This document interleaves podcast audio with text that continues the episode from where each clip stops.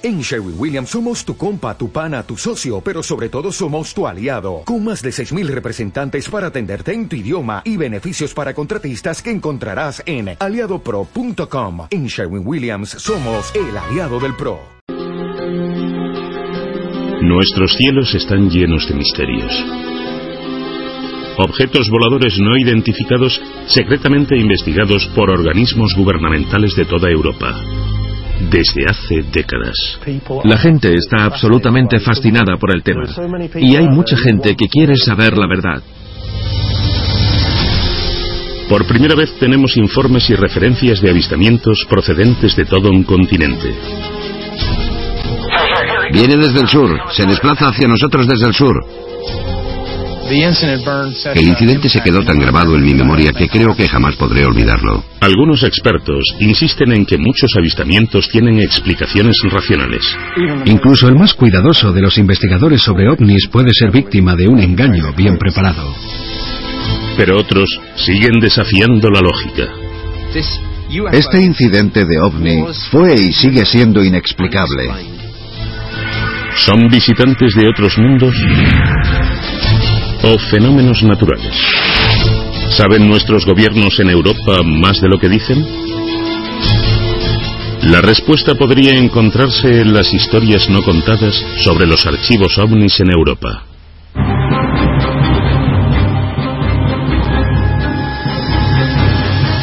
OVNIs en Europa. Historias ocultas 2. Renlensham, Inglaterra, 26 de diciembre de 1980. En una base aérea estadounidense de alta seguridad se desarrollan unos fenómenos extraños. Un objeto desconocido es captado por el radar. Unas luces misteriosas en el bosque. Y la extraña presencia de dos guardias de seguridad de la Fuerza Aérea. Y entonces de repente llegamos a un claro y había como una luz brillante y todo el bosque se iluminó. Pisamos la tierra y pensábamos que había una explosión o algo así. El incidente en el bosque de Renlesham es uno de los más misteriosos de todas las historias sobre ovnis. Es uno de los más interesantes y atractivos avistamientos de ovnis en Gran Bretaña. Renlesham desde entonces ha sido conocido como el Roswell de Gran Bretaña. Ahora, 30 años después, más evidencias sobre el caso lo han puesto de actualidad otra vez. El controlador aéreo Nigel Kerr revela su historia sobre un objeto desconocido detectado por el radar aquella noche. Vi algo. Ben Waters me dijo que había visto algo y piensas sobre lo que realmente sucedió allí.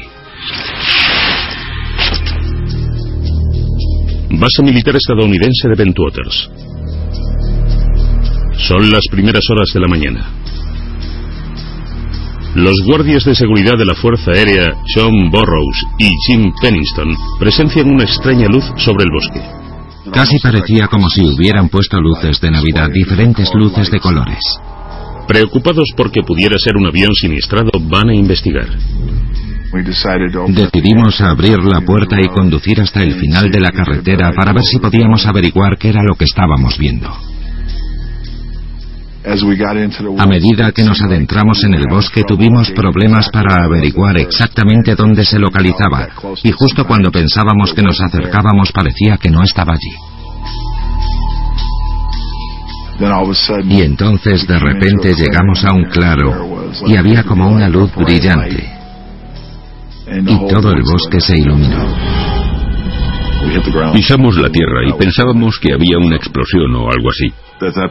En ese momento ya no era un accidente de avión. Era una situación desconocida, una amenaza de seguridad. Pero su situación llegaría a ser aún más rara. A medida que me dirigía hacia la luz, éstas se apagaban y entonces apareció una nave con forma triangular. Jim tomó varias notas sobre esta extraña experiencia. Anoté cosas, tantas como pude. Escribí sobre su tamaño, que era un objeto negro, brillante como el cristal, ligero. Entonces empezó a encenderse y se levantó del suelo. Fuese lo que fuese, se apagó y empezó a levantarse de entre los árboles y se fue hacia la costa. Al percatarnos de que no lo veíamos, llamamos a la base y nos dijeron que volviéramos. La verdad sobre el extraño avistamiento de Jim y John ha sido muy debatida desde entonces.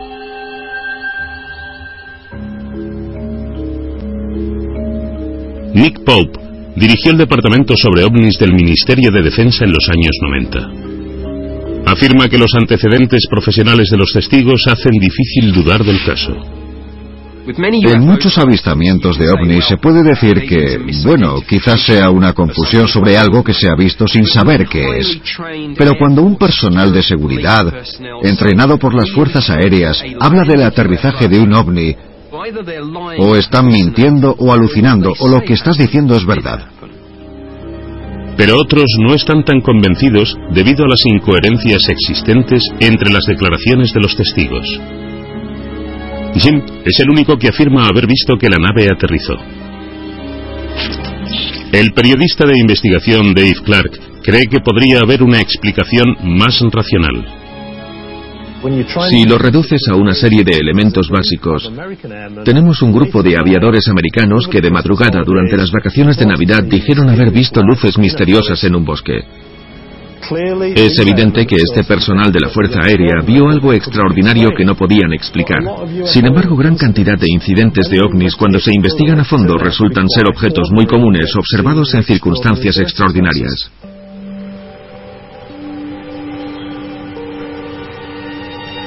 Más tarde, esa misma mañana, la seguridad de Ben Waters llama a la policía. La policía de Suffolk registra esa llamada.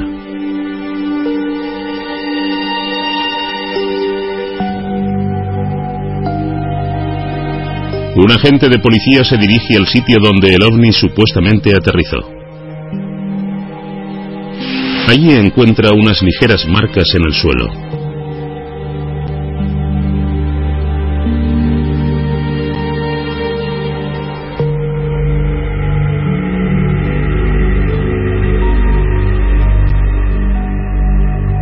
Sin evidencias sobre las que investigar, la policía no hace nada.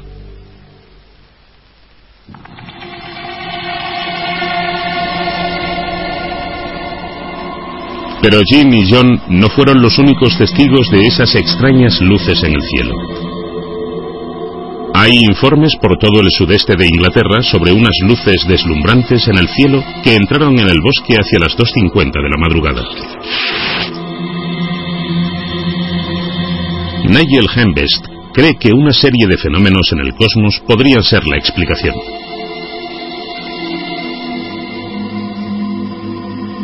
La primera luz que apareció en el cielo por encima de Rendlesham era un meteoro. Muchos aficionados a la astronomía de la Asociación Astronómica Británica avistaron una estrella fugaz muy brillante cruzando Inglaterra en ese momento. Cuando ves una estrella fugaz cruzando el cielo, siempre parece estar más cerca de lo que realmente está, y la gente siempre informa sobre estrellas fugaces muy brillantes. Lo llamamos bola de fuego porque tienen más intensidad que cualquier otra estrella, y siempre hay quien llama y afirma haber visto un avión estrellándose, no solo en el caso de Rendlesham, sino en otras ocasiones también. ¿Habrían confundido esto? Los aviadores entrenados una estrella fugaz con un avión cayendo? ¿O había algo que realmente impactó en el bosque? Podría ser, por supuesto, algo que fuera tirado en el bosque desde cierta altura. Pero no tenemos restos que mostrar. En términos de evidencia pura, lo que necesitamos son escombros o restos que podamos tomar y analizar. Esto supone problemas la falta de pruebas contundentes y los años que han pasado desde que los testigos hicieron sus declaraciones originales. Creo que la historia ahora ha llegado tan lejos que cada vez que los protagonistas la cuentan, la adornan un poco más. Están en un circuito de conferencias, aparecen en libros y artículos y se han convertido en parte del negocio sobre los ovnis. Treinta años después, Renlesham sigue fascinando a los entusiastas sobre ovnis. Su curiosidad les llevó a pedirle a Nick Pope, antiguo oficial del Ministerio de Defensa, que reabriera el caso. Cuando estaba investigando los ovnis para el Ministerio de Defensa a principios de los 90, todavía recibía preguntas sobre el caso Rendlesham. Fue el único caso en el que los medios de comunicación y el público tenían más interés por ponerse en contacto conmigo. Así que decidí, sobre esa base, que debía sacar los archivos y hacer lo que la policía llama una revisión del caso en frío. Efectivamente lo que iba a hacer era investigar el caso de manera retrospectiva y ver si había quedado algún cabo suelto.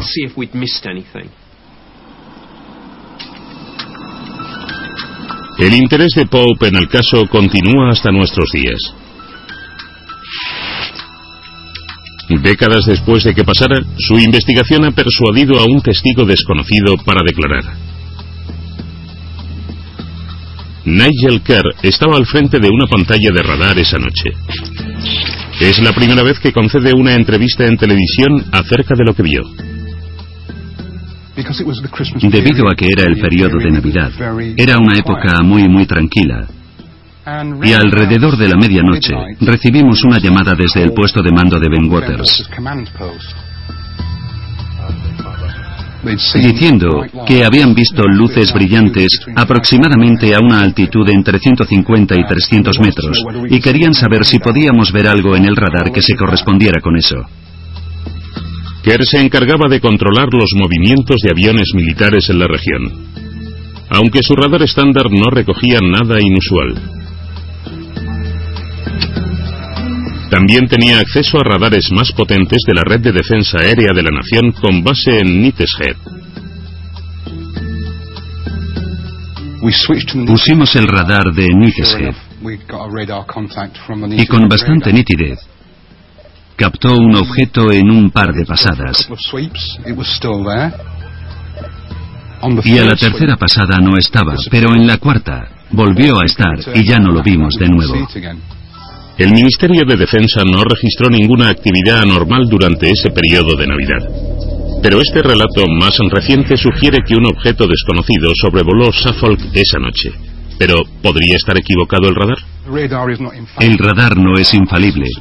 Hay elementos tales como globos meteorológicos que se pueden ver en el radar con bastante facilidad, o una bandada de pájaros que aparecen en el radar en una o dos barridas y que desaparecen luego. Pero en este caso particular hemos tenido un contacto en la ubicación sobre la que Ben Waters nos preguntó. No fue hasta un año más tarde, más o menos, cuando salió en la prensa. Y entonces fue cuando se me ocurrió pensar que quizás eso fue lo que me preguntaron desde Ben Waters aquella noche. El informe de Kerr sobre el radar añade fuerza al extraordinario avistamiento de Jim y John. Pero el incidente de Renlesham no había acabado. Tan solo dos noches más tarde, las misteriosas luces habían vuelto. Viene desde el sur, se desplaza hacia nosotros desde el sur.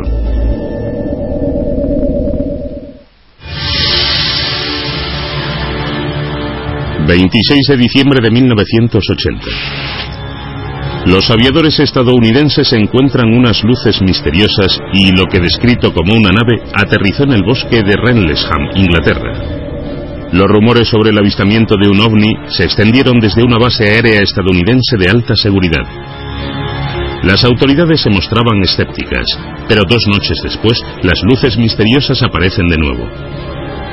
Estamos viendo una luz extraña en el cielo, viene del sur, se desplaza hacia nosotros desde el sur. Y el testigo esta vez es un alto mando, un teniente coronel. El coronel Holt fue al bosque para desmontar esta tontería del ovni y acabó teniendo su propio avistamiento. El incidente se quedó tan grabado en mi memoria que creo que jamás podré olvidarlo.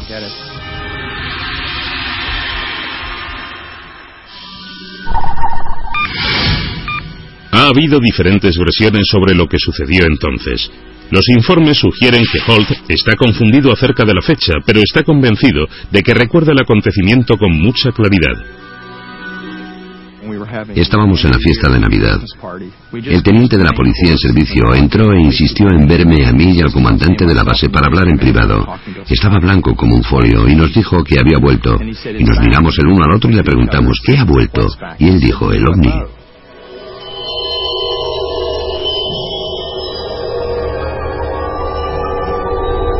Lo que es indiscutible es que Holt se adentra en el bosque de Renlesham, dispuesto a desenmascarar el misterio del ovni.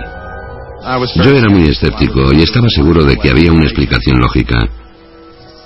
Cuando llegamos había unas 20 o 30 personas caminando por la zona y vieron una zona que brillaba y que era donde este ovni había aterrizado. Holt sigue la luz brillante hasta el punto exacto donde presuntamente 48 horas antes había sido visto un ovni. Me llevé mi pequeña grabadora de cinta, que suelo llevar conmigo siempre, y grabé algunas cosas que me pasaron, de manera que lo tenía bien documentado. La grabación en cinta que Holt hizo esa noche todavía se conserva. A unos 45 metros o más del punto de impacto inicial, o mejor dicho, del supuesto punto de impacto, encontramos una pequeña explosión. Parece como una zona que ha sufrido un impacto o que está como aplastada. Al mirar directamente sobre mi cabeza se puede ver una zona abierta en el bosque y unas ramas de pino que han cortado recientemente, tiradas en el suelo. Parece como si hubieran caído de unos 4 o 5 metros de altura. El investigador de ovnis Gary Heseltine ha llegado al bosque de Renlesham para investigar lo que cuenta Holt. La zona donde el objeto había aterrizado había pasado literalmente a través de los árboles y de hecho había roto bastantes ramas. También se encontró una zona de la explosión en el centro de un triángulo. Esto se puede explicar si pensamos que cuando el objeto despegó, lo hizo con algún tipo de motor de propulsión. Durante el registro de la zona, una luz brillante aparece moviéndose entre los árboles. Vieron un objeto rojo como parpadeando y que se estaba moviendo. Nos quedamos allí pasmados durante varios minutos mirándolo. Una luz roja brillante se movía entre los árboles. Parecía como un ojo, como si estuviera parpadeando. Decidimos acercarnos y esta retrocedía, se movía alejándose de nosotros. Al seguir estas luces, terminaron en un claro del bosque. Este fenómeno no identificado se ve ahora claramente. Hay una especie de luz intermitente roja, extraña, delante. He visto algo como amarillo dentro también. Está acercándose hacia nosotros. Sí, seguro, viene hacia aquí, no hay duda. Esto es muy raro. De repente, dos luces más aparecen en el cielo. A unos 10 grados en el horizonte, directamente al norte, tenemos dos objetos extraños, como bailando. Hay luces de colores. Nos quedamos allí asustados. Por mi mente pasaban mil cosas. ¿Es algún tipo de amenaza? ¿Va a tratar de comunicarse? ¿Es algún tipo de aviso? Tan pronto aparecía como desaparecía, como una bombilla.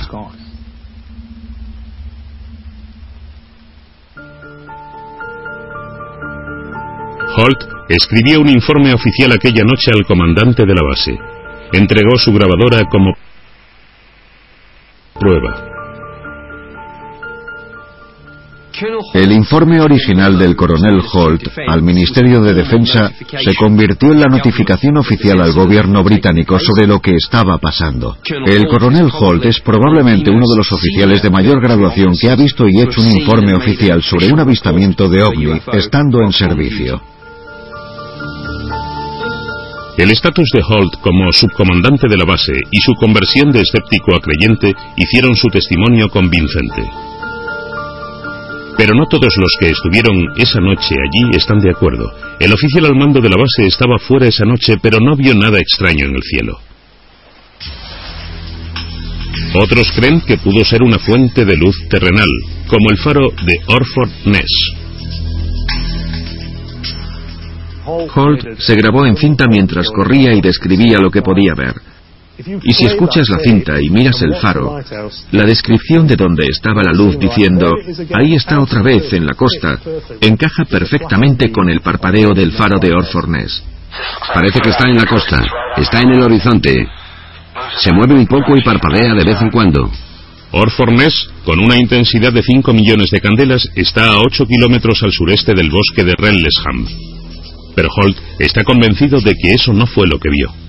Si vuelvo a escuchar eso de que estábamos viendo las luces del faro, lo tendré que gritar. Vimos un objeto en esa dirección y el faro está en esa otra. Podíamos ver también el faro. Está describiendo objetos en el norte, varios objetos hacia el norte y otros hacia el sur, con descripciones muy claras sobre lo que se movía en el cielo. El faro de Orford Ness está bastante alejado. Reto a cualquiera que intente o que me demuestre que el faro vuela. El informe de Holt también describía otro ovni que vio en el cielo a la vez.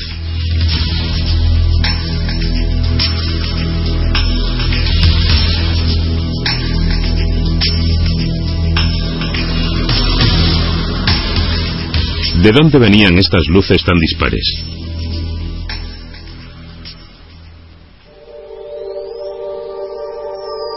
Nigel Hembest tiene una sugerencia interesante. Como astrónomo, diría que las luces que parecían flotar y que brillaban como estrellas en realidad eran estrellas. Sirius es la estrella que más brilla en el cielo y esa noche era visible y justo en la dirección en la que se encontraba la más brillante de esas luces. Aparece descrita como una luz que parpadea y en distintos colores. Así es exactamente como luce Sirius. Hembest cree que Sirius también puede explicar el movimiento del ovni descrito por Holt en el informe. El informe también dice que esta luz bajaba poco a poco y al comprobar dónde estaba Sirius en ese momento de la noche se corresponde con el movimiento que esta estrella había descrito.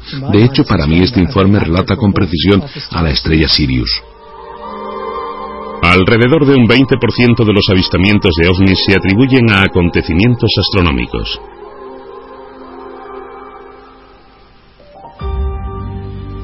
A día de hoy, el caso sigue siendo controvertido. No hay una sola teoría que explique todos los hechos descritos en el informe de Holt.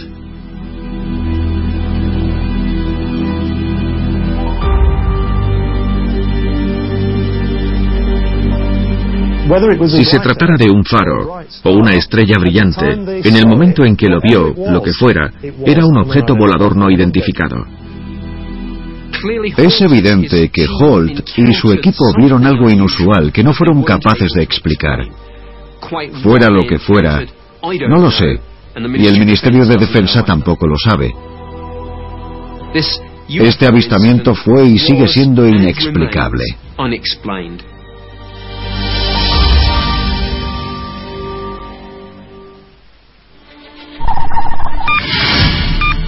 Venecia, 17 de agosto de 1936. El avistamiento extraordinario de tres objetos voladores no identificados pone en alerta a la Fuerza Aérea Italiana.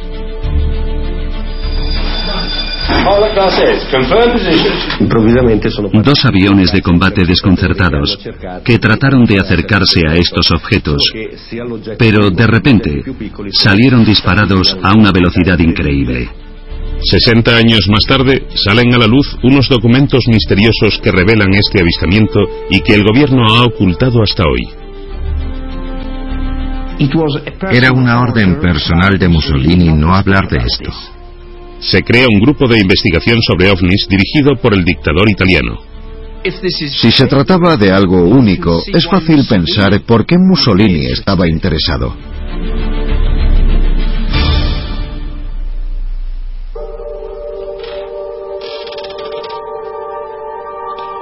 Roberto Pinotti es uno de los más destacados ufólogos italianos y dirige el mayor centro de investigación sobre ovnis de Italia. Ha pasado casi medio siglo estudiando los informes de ovnis. En 1996 un paquete anónimo llega a la oficina de Pinotti. Dentro, una serie de documentos que supuestamente estaban clasificados como secretos por el gobierno informaban sobre el avistamiento de un ovni. Estos documentos son muy interesantes porque están relacionados con un informe con fecha del 22 de agosto de 1936 acerca de un avistamiento en Mestre, Venecia. El informe contenía una descripción detallada y bocetos de los ovnis. Pinotti y su colega Alfredo Lisoni creen que el informe es auténtico.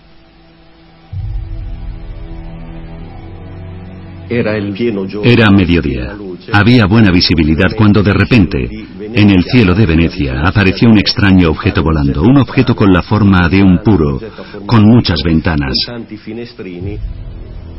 La enorme nave volaba sobre el horizonte veneciano. En los archivos se registraron las observaciones detalladas de los testigos. Tenía diferentes ventanas. Vimos como poco cuatro ojos de buey en la superficie y también nos percatamos de que el objeto desprendía una especie de humo detrás de él. De repente, el ovni se abrió en un extremo y salieron dos objetos más pequeños del interior. El informe describe estos dos objetos junto al grande, con forma de puro, como si fueran metálicos y con el aspecto de Saturno. Con tres naves desconocidas en el cielo de Italia, su ejército responde con celeridad. La Fuerza Aérea Italiana fue alertada y de hecho dos aviones despegaron para interceptar este objeto desconocido. Pero de repente, tanto el primer objeto como las dos pequeñas esferas desaparecieron a una velocidad muy rápida.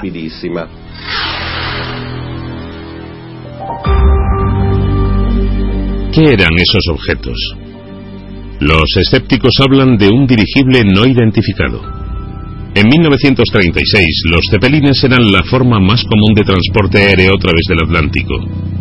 Los dirigibles tipo Zeppelin pueden tener una forma semejante a un puro y sus motores explicarían el rastro de humo. Pero Lisoni no está convencido. El objeto visto en Venecia, desde luego no podría haber sido un Zeppelin, porque los italianos sabían mucho acerca de este tipo de aparatos. Por otra parte, un Zeppelin no es capaz de llevar en el interior otros dos vehículos más pequeños. De acuerdo con estos documentos, sea lo que sea, el objeto que estaba en el cielo tuvo un efecto importante en el dictador fascista. Se intentó silenciar a todos los testigos clave. Los testigos fueron detenidos por la policía secreta, la obra de Mussolini. Fueron llevados a Roma seis días más tarde. Allí son interrogados y se redactan los informes según sus declaraciones. Se les ordenó que no hablaran más sobre lo que vieron, con la amenaza de ser confinados en un psiquiátrico. Pero ¿qué era lo que Mussolini no quería que la gente supiera? El exfuncionario del Ministerio de Defensa, Nick Pope, cree que el momento en que se produjo el avistamiento fue clave. Creo que es muy importante tener en cuenta el caso de Mussolini en su contexto histórico. Es una época muy diferente. Estamos en el periodo previo a la Segunda Guerra Mundial una época en la que el sentimiento de temor, de pánico o la paranoia juegan un papel que no puede pasar desapercibido si hablamos de avistamientos de ovnis o de fenómenos desconocidos en general. Mussolini pensaba que los llamados vehículos voladores no convencionales, este es el término usado por los fascistas, eran más bien un nuevo tipo de arma de otro país europeo, Inglaterra, Francia o Alemania. Y por lo que sospechamos, pensaba que estos objetos fueron construidos por los alemanes. La sospecha de que Alemania estaba desarrollando una nueva tecnología revolucionaria se había extendido por toda Europa. Había muchos rumores sobre el desarrollo durante la guerra de platillos volantes por parte de los nazis. Se escuchaba mucho eso de los platillos volantes nazis. Si esto fuera cierto, podemos entender el interés de Mussolini, porque estos comentarios suponían que nosotros, los italianos, tendríamos que replantearnos la tecnología aeroespacial. Según Pinotti, esto es exactamente lo que Mussolini intentaba. Se creó un grupo de investigación de alto secreto para estudiar estos velivoli no convencionali o vehículos voladores no convencionales. Este grupo era el departamento RS-33. RS son las iniciales, iniciales de Investigación Especial en italiano. Los principales científicos, ingenieros y astrónomos de Italia se reunieron para diseñar una nueva tecnología de vuelo basado en las descripciones de los testigos del ovni veneciano. Mussolini había ordenado tratar de copiar estos nuevos objetos. Normalmente los aviones son alargados, con alas y alerones. Esta es la tecnología normal. Y la tecnología que intentó desarrollar, sin embargo, estaba basada en alas circulares, alas que rotan. En otras palabras, que ellos trataron de desarrollar aeronaves redondas, objetos con forma circular. Si es cierto que hubo un avistamiento, la participación del gobierno italiano merece un lugar en la historia al convertirse en el primer gobierno que trata un avistamiento ovni de manera oficial. Hasta ahora lo generalmente aceptado es la teoría de que la ufología comienza en 1940 con acontecimientos como el de Roswell. Los archivos sobre ovnis de Mussolini son muy interesantes porque si resultan ser ciertos habría que revisar toda la historia moderna sobre fenómenos ovnis. Es en 1947 cuando empieza todo el misterio sobre el moderno platillo volante. Así que si Mussolini ya estaba interesándose por ellos en los años 30, realmente tenemos que revisar toda la historia en torno a ellos. Es una historia extraordinaria. Pero, ¿es realmente cierta? El escritor británico e investigador de ovnis Mark Pilkington ha llegado a Venecia para investigar sobre el tema.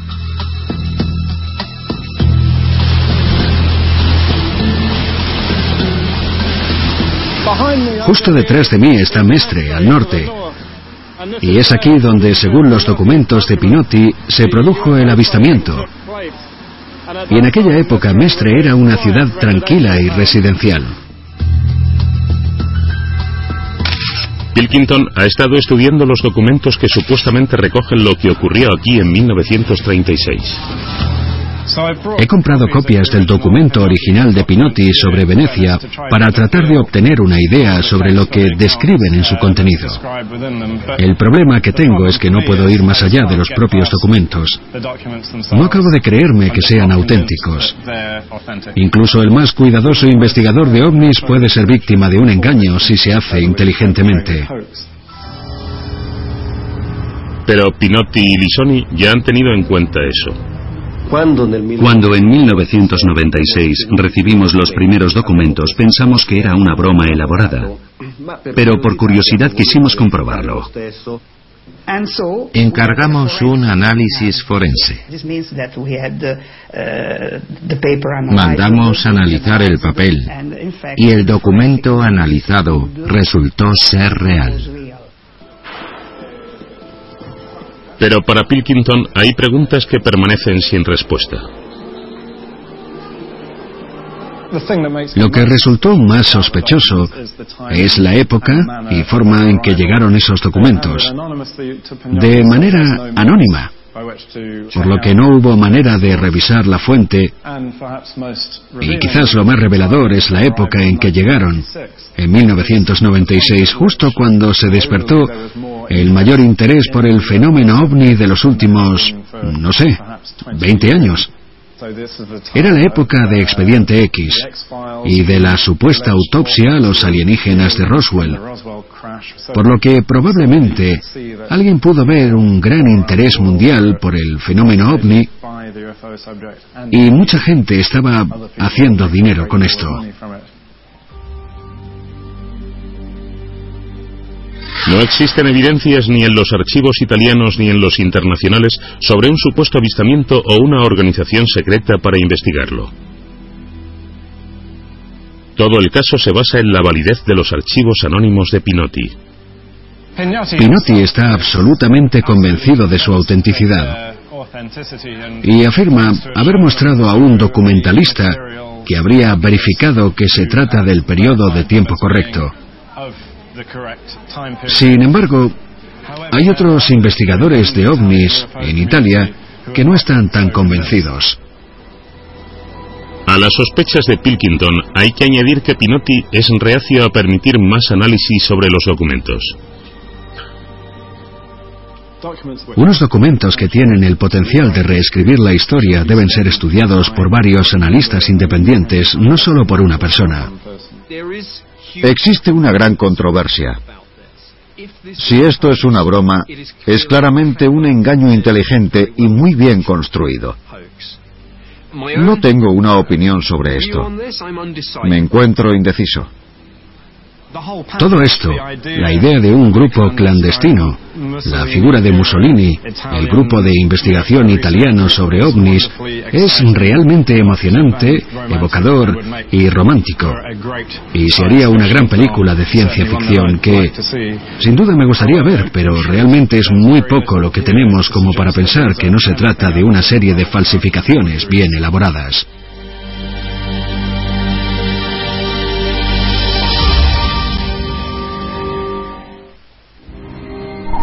Suecia Central, 15 de septiembre de 1952. A las once y media de la noche, un joven empleado de oficina y su madre son testigos del avistamiento de dos ovnis sobrevolando el cielo de su casa. El suceso fue catalogado por el Ministerio de Defensa como uno de los más relevantes de la historia de los ovnis.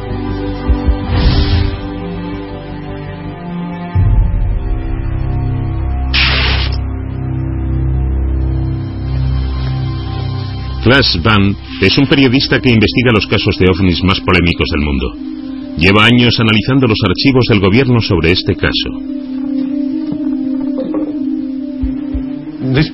Esta imagen, tomada por Niels Frost en las inmediaciones de Mora, en la región central de Suecia, es probablemente la imagen más analizada de un ovni sueco.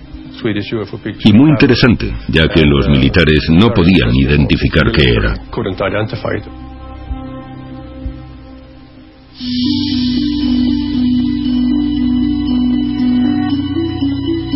Nils Frost, de 20 años, regresa a casa después de visitar a su novia. Cuando llegó a casa, solo iba a su casa, donde su madre estaba durmiendo. Pero luego echó un vistazo a su alrededor. Vio unas luces extrañas en el horizonte hacia el norte y noroeste, y realmente no entendía lo que estaba viendo. Aturdido por dos objetos misteriosos, Frost corre a avisar a sus padres y los despierta para que lo vieran.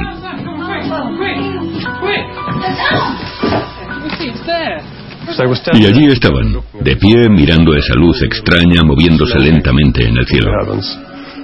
Y también vieron otra luz que venía detrás de la grande. Él hablaba de unos 15 centímetros de ancho, que en proporción se trata de algo muy grande si tenemos en cuenta todo lo que cubría en el cielo.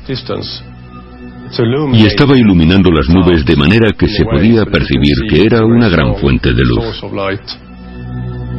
Este extraño incidente nunca hubiera sido tomado en serio por el gobierno. Pero Niels Frost tenía su cámara con él esa noche. Él consiguió tomar dos fotos de esta extraña luz. Puedes ver aquí también la otra luz que venía debajo. Y en la foto se puede apreciar una línea de árboles aquí. Y el objeto que está justo encima de los árboles. Estas misteriosas imágenes han desconcertado a los investigadores durante décadas. La doctora Eva Berghansdotter es investigadora de la Agencia de Defensa de Suecia. Ella sabe que el caso fue tomado muy en serio por los militares suecos. Las Fuerzas Armadas suecas entraron en contacto con ciertas personas para investigar el posible origen de este fenómeno. Importantes científicos investigaron estas fotos y dijeron que les era imposible identificar la fuente de luz. El objeto grande parecía ser muy intenso, mucho más grande que la luz de la luna. Desprendía tanta luz que probablemente dañó el negativo. Vieron que el negativo estaba tan sobreexpuesto en la parte central de la imagen que casi lo quema. Pero el experto en fotografía, Paul Ellis, no está tan convencido de que esa fuente desconocida de luz dañara el negativo. Creo que es muy poco probable que esta fuente de luz pueda ser tan brillante como para afectar a los negativos del carrete. He estado en el círculo polar ártico y allí se llega a ver unas luces extrañas en el cielo, no solo la aurora boreal, sino otras luces poco frecuentes. Entonces, ¿qué podía ser esta luz tan poderosa y brillante? Una de las teorías investigadas por los militares de entonces habla del extraño fenómeno de las centellas. La centella o rayo globular es un fenómeno misterioso del que hay evidencias desde hace siglos, muchas veces por parte de científicos. Son descritos como una bola de luz brillante, roja, amarilla, azul o blanca. Son como balones cargados de electricidad que brillan intensamente.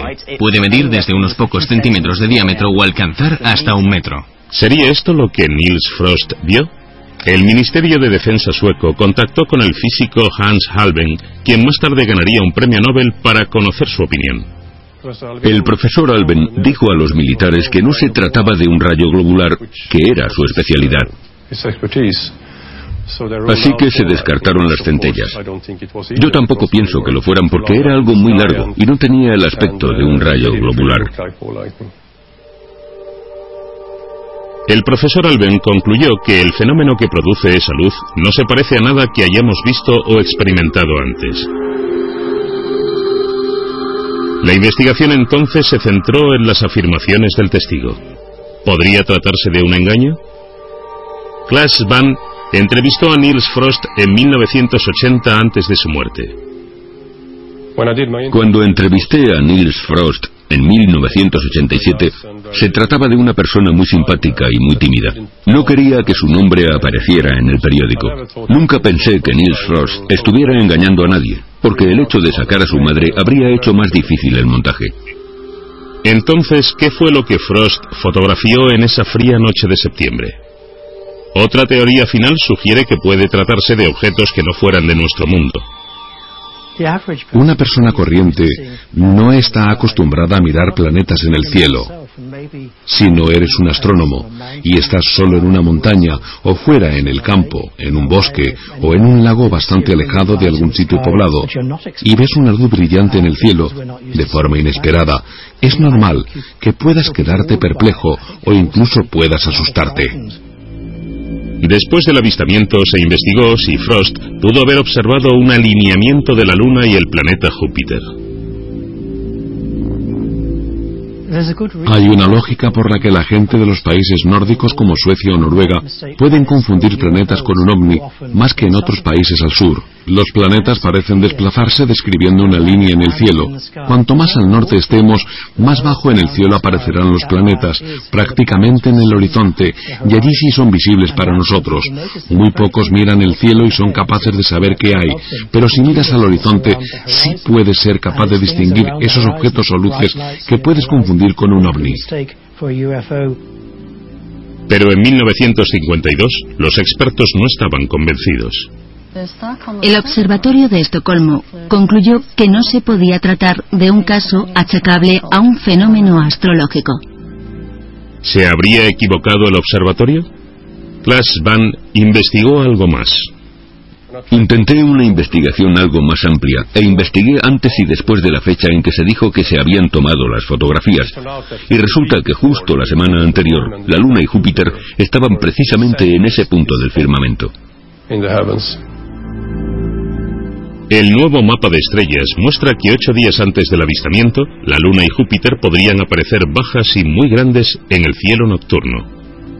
Si comparas las fotografías que hizo Niels Frost con el mapa de estrellas desde el 7 de septiembre de 1952, puedes comprobar que probablemente se trate de la Luna y Júpiter, así que estaríamos hablando de Júpiter en este caso. A veces, un testigo da una fecha errónea. En mi opinión, estas fotografías fueron tomadas una semana antes de lo que dicen. Pero Niels Frost se aferra a su historia. El misterio de la fotografía del ovni más famoso de Suecia todavía perdura. Si fue tomada una semana antes, se trata de la Luna y el planeta Júpiter. Y si fue realmente hecha el 15 de septiembre, no lo sé. entonces se trata de algo completamente diferente.